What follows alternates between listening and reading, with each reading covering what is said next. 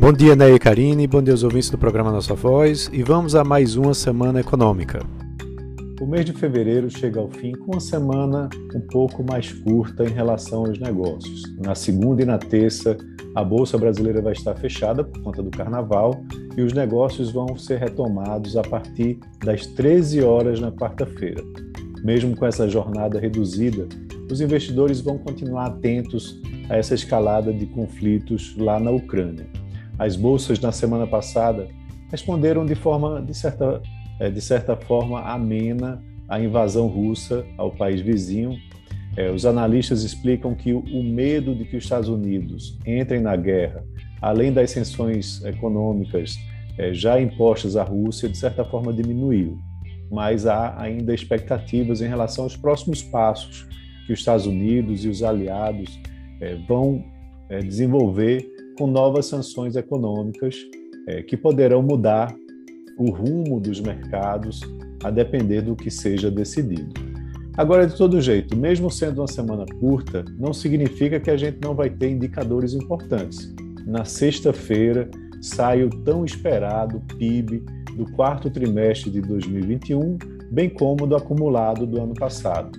E há uma certa divisão em expectativas no mercado, onde é, se espera por um, alguns esperam uma retração no quarto trimestre, e há outros que falam de uma expansão, uma retração que pode ser de 0,2%, e outros que falam de uma expansão que pode chegar aos 0,4%.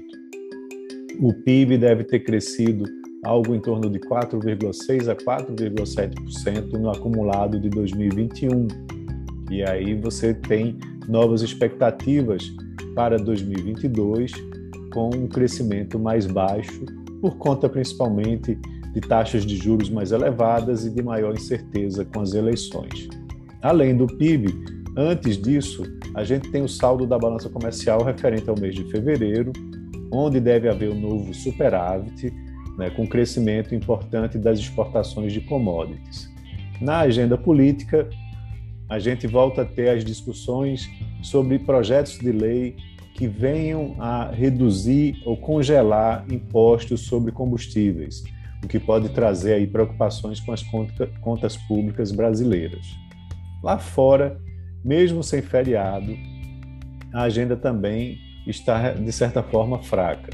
Teremos no início da semana os PMIs nos Estados Unidos e China na segunda-feira e na zona do euro e Reino Unido na terça-feira.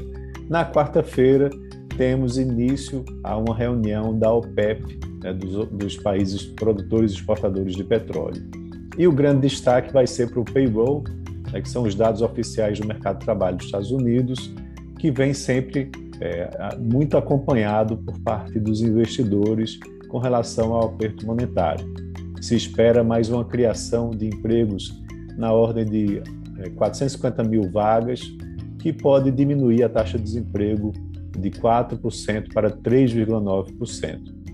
No noticiário, na parte corporativa, a agenda de balanços segue aqui no Brasil com poucas divulgações por ser uma semana mais curta. A gente terá a divulgações de resultados da AES Brasil, da Ering e também da Ferbasa. Então é isso. Um abraço a todos e um ótimo início de semana.